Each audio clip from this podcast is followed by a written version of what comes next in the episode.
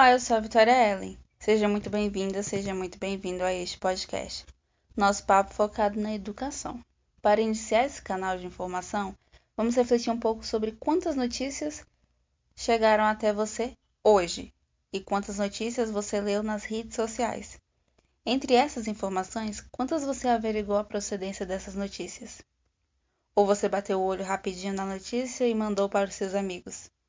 Isso é algo a se pensar antes de se compartilhar algo, se ao menos conferir se é real ou apenas são informações falsas. E justamente por isso, o tema de hoje é algo muito recorrente no mundo contemporâneo e que, de certa forma, só quem conhece é justamente quem está preocupado ou preocupada na influência que se tem ao espalhar esse tipo de conhecimento do meio tecnológico. A educação midiática, em um contexto de pandemia, que também pode ser chamado de letramento midiático ou alfabetização midiática. E é sobre isso que nós iremos conversar e nos enriquecer mais sobre este assunto. Trouxemos convidados especiais que irão abordar esse assunto de forma livre e acessível a todos. Vamos começar pela Gabriele Lourenço, estudante de Ciências Contábeis da Universidade de Brasília. Seja muito bem-vinda, Gabi. Olá, Vitória. Olá para todos que estão ouvindo o nosso podcast. Meu nome é Gabriele e vim aqui para falar mais sobre um tema bastante importante e também para explicar direito para vocês todas as dúvidas em relação à educação midiática.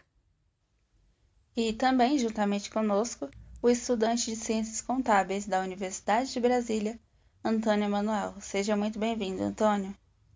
É, muito obrigado, Vitória. É, olá a todos, é, meu nome é Antônio é, eu espero que minha participação nesse podcast seja importante para sanar todas as dúvidas de vocês que estão aí nos, nos escutando é, sobre um tema bastante relevante, como disse a Gabriele. Muito obrigada pela presença de vocês, Antônio e Gabriele. E agora vamos dar início ao nosso podcast com o tema Educação Midiática em um Contexto Pandêmico.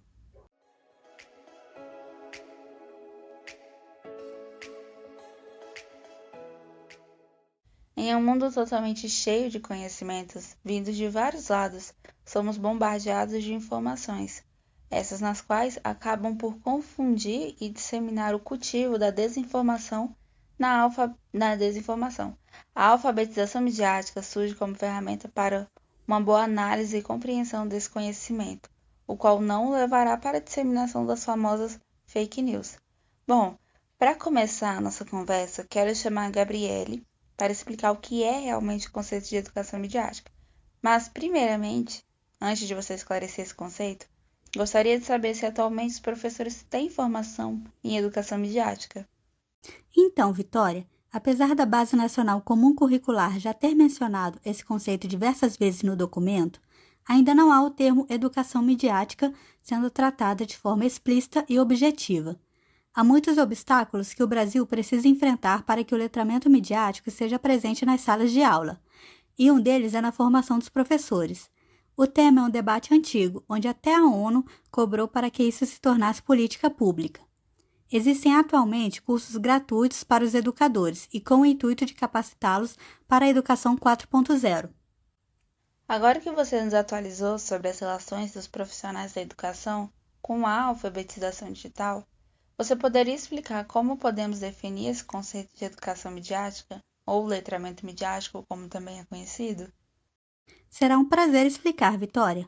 Bom, a educação midiática e informacional nada mais é do que o conjunto de habilidades para acessar, analisar, criar e participar de maneira crítica do ambiente informacional e midiático em todos os seus formatos, dos impressos aos digitais fazendo com que a gente se torne responsável de ter que interpretar as, as informações digitais em diferentes formatos e meios. De fato, a educação midiática surge para nos ajudar diante desse conhecimento todo. Então devemos tomar cuidado com o que a gente lê ou até mesmo com o que a gente compartilha. Isso seria totalmente necessário para se ter um pensamento crítico sobre a informação, porque muitas das vezes podemos cair em desinformações, que seria o famoso caso das fake news o qual podemos perceber que hoje em dia muitas pessoas estão caindo em algumas notícias falsas, onde até mesmo em um contexto pandêmico há desinformações por toda parte. Bom, no mundo estamos cercados por centenas de informações. Através dos meios midiáticos, é importante que a gente saiba analisar cada conteúdo e entender qual o impacto que essas informações que estão no mundo todo têm no nosso dia a dia. Esse seria o conceito de educação midiática e sobre suas informações. Bom, esclareceu a dúvida de muita gente, mostrando sobre os conceitos de educação midiática. A Gabriela destacou um pouco sobre as fake news, algo recorrente na atualidade e que está em todo lugar. E também é um assunto importante que está dentro do nosso tema. Falando das desinformações, eu vou chamar o Antônio para falar mais a respeito desse assunto. Antônio, qual seria a relação entre a educação midiática e o combate às fake news no mundo? É bom, é, esses dois temas, a educação midiática e o combate à fake news, é, estão bastante conectados, já que a educação midiática é basicamente um instrumento que auxilia a população é, a saber se tudo aquilo que vemos diariamente em redes sociais ou em outros meios de comunicação é verídico, né? E essa ligação que esses dois temas têm é pelo simples fato de, de que a educação midiática é uma arma eficaz contra qualquer tipo de fake news e desinformações. Bom, já que estamos falando de fake news, para acrescentar mais sobre esse assunto, quais seriam as formas de identificar uma fake news, Antônio? Como no mundo que estamos cercados por todo lugar disso? Pode explicar para nós? É, posso sim, Vitória. É...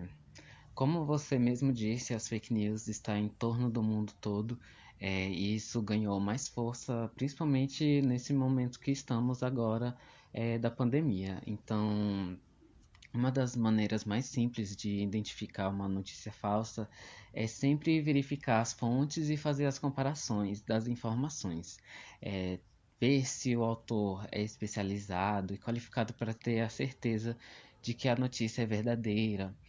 É, ler toda a matéria e se perguntar se a informação tem o objetivo de informar ou convencer o leitor né? Então, a maioria dessas notícias falsas provoca sentimentos fortes nos leitores, seja pela surpresa ou indignação, é, fazendo com que esses leitores sintam vontade de compartilhar esse sentimento bruto. É, e por último, é, verificar também a estrutura da notícia, é, ver se a matéria está na norma culta da língua portuguesa, também sempre tomar cuidado com sites com excesso de propagandas, é, baixa qualidade, texto mal escrito, como já foi dito, é, uso de caixa alta durante o corpo do texto, é, URLs com nomes estranhos. Bom, só para complementar o que você falou, Antônio, é um caso recente de fake news que aconteceu no ano passado, em 2020, ainda em um contexto, contexto pandêmico, foi feita uma imagem dizendo que o cidadão acima de 60 anos que estiver na rua terá sua aposentadoria suspensa por um tempo indeterminado e que ainda seus filhos acima de 18 anos teriam que pagar R$ 1.045 sobre esse caso. E acabou sendo divulgado por algumas pessoas, mas logo em seguida acabaram descobrindo que era uma fake news não importa se a informação falsa tenha boas intenções, como foi falado nesse exemplo. Não existe uma fake news do bem. Toda desinformação pode causar dano em alguém, e isso contribui para diminuir a confiança das pessoas no ambiente da desinformação, que agora é um meio bastante importante nos dias de hoje. Devemos tomar bastante cuidado. Nós somos responsáveis por nós mesmos e por divulgar desinformações para outras pessoas. É isso mesmo que você falou, Vitória. Não existe uma fake news do bem. É, isso não existe. É, e sim que toda essa desinformação pode acabar abalando é, a nossa sociedade com todas essas notícias. É, e também houve várias desinformações no meio da pandemia, é, incluindo essa que você citou agora. E é bem notório que isso vem para abalar as pessoas que recebem esse meio de notificação. Verdade. Continuando com o nosso podcast, onde já esclarecemos dúvidas bastante importantes que a Gabriela e o Antônio já tiraram para a gente, a próxima dúvida é justamente referente a este caso que eu comentei anteriormente. Gabriele, de que forma a ausência do letramento midiático impacta a sociedade em um contexto pandêmico? Então, Vitória, além de ser um crime disseminar notícias falsas, a ausência do letramento midiático atinge a saúde coletiva. Mas como seria isso? Ao propagar nas mídias relatos falsos, consequentemente irá amedrontar a população, pôr em risco a saúde física e mental da comunidade, como, por exemplo, as notícias enganosas de métodos caseiros, que curam a Covid-19, podendo colocar vidas em risco e até mesmo causar a morte. O uso de medicamentos sem comprovação científica e médica agrava a situação do paciente, pois usar remédios que não são indicados para tal tratamento pode fazer com que posteriormente apareça alguma doença grave. As fake news nesse momento pandêmico faz com que o cidadão não acredite nas instituições globais e pesquisas científicas, enfraquecendo as medidas dotadas para combater o coronavírus. Por causa disso, pesquisadoras da Fiocruz criaram o aplicativo Eu Fiscalizo, que é uma ferramenta onde os usuários podem avaliar os conteúdos e podem notificar os que julgam ser falsos, exercendo assim o seu direito de cidadania. Consequentemente, a Fiocruz, juntamente com agências parceiras, fará uma filtragem da notícia recebida. Outra ferramenta de combate é o site Comprova, que é um jornalismo colaborativo contra a desinformação e tem por objetivo investigar as informações que possam ser enganosas ou até mesmo inventadas, e que tenham relação com a pandemia do Covid-19. Muito obrigada, Gabi. É muito importante saber dessas informações justamente para não ser vítima de uma automedicação grave e outros riscos à saúde pública, por exemplo.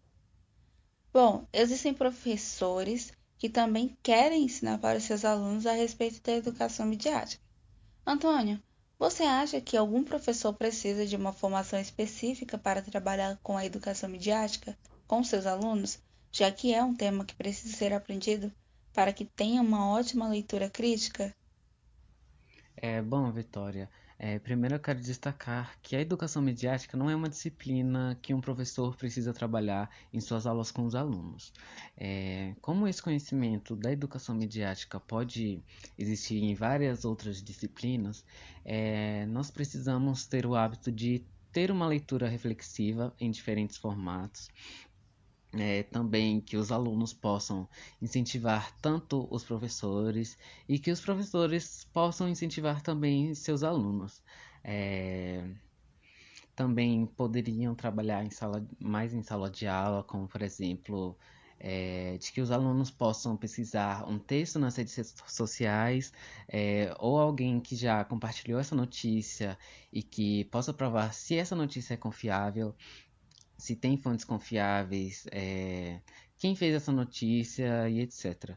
É, e no final, o aluno ele mesmo pode mostrar suas, suas evidências de que a notícia é verdadeira ou falsa. É, então, Vitória, é uma ótima ideia trabalhar para que os professores possam trabalhar é, em suas aulas com seus alunos, é, onde seria um, passo para reconhecer as notícias e que adquirir conhecimento com um assunto bastante relevante. Antônio, a questão agora é: qual a função da educação midiática para o cidadão mais incluso socialmente? Bom, é, a gente conseguiu compreender o que seria uma educação midiática, mas como seria viável e mais prudente ter em mente a importância de se ter algo tão valioso no nosso cotidiano? Bem, é, a educação mediática tem grande importância em nossas vidas, né? É, além de ter um grande impacto social. Seja capaz de desenvolver um conjunto de habilidades, é, o letramento ele nos promove um bom acesso às informações, análises, estimulação da escrita, com responsabilidade e participação ativa de maneira crítica na sociedade. É, algo que, se levarmos em consideração nos dias atuais, está escasso na maioria das pessoas, graças a um montante de informações despejado na sociedade. Então, considerando essa sua importância, o cidadão tem, por consequência, uma relação muito mais ativa é, em sociedade necessitada de sabedoria para lidar com a tecnologia. Muito obrigada novamente, Antônio. E é dessa forma também que podemos nos inserir mais ativamente em questões que, na maioria das vezes, não são levadas tão a sério. Agora, para encerrarmos, vamos a uma dúvida que eu tenho certeza que é uma questão para muita gente. Gabriele, por que seria essencial fazer a leitura crítica das mensagens de mídia em tempos de pandemia? É essencial para não ser pego de surpresa ou até mesmo compartilhar algo descrente da realidade, ainda mais em tempos de pandemia. Além disso, é de suma importância investigar as fontes de tal notícia antes de propagar algo que terá impacto na vida de outras pessoas. Por isso, saber usar as ferramentas certas, as quais são disponibilizadas pela educação midiática, irá não só evitar muitas tragédias, como também, de certa forma, irá salvar vidas. Bom, o nosso papo termina por aqui, mas o combate às fake news não. É super importante saber lidar e o que fazer quando essas notícias chegarem até você ainda mais no meio de uma pandemia, o qual está machucando fisicamente e mentalmente toda a população. Muito obrigada, Gabriele e Antônio, pela vinda e contribuição de vocês por aqui. Tenho certeza que será muito válida para todas as informações fornecidas por vocês, de um modo geral, na sociedade. Primeiramente, eu gostaria de agradecer o convite e espero ter ajudado na compreensão do tema educação midiática e a importância que essa, que essa ferramenta tem em um mundo altamente globalizado e em tempos de pandemia. É, obrigado, obrigado a todos. É, foi uma honra é, fazer parte desse podcast. É, é ótimo conversar sobre esse tema tão importante e atual. E eu espero que esse podcast contribua para maior conhecimento para a sociedade. E esse foi o nosso podcast de hoje sobre educação, cujo tema foi Educação Midiática em um Contexto Pandêmico. Nós ficamos por aqui. Muito obrigada pela sua participação e eu espero de verdade que esse assunto tenha um peso positivamente na sua formação como cidadã e cidadão. E até a próxima!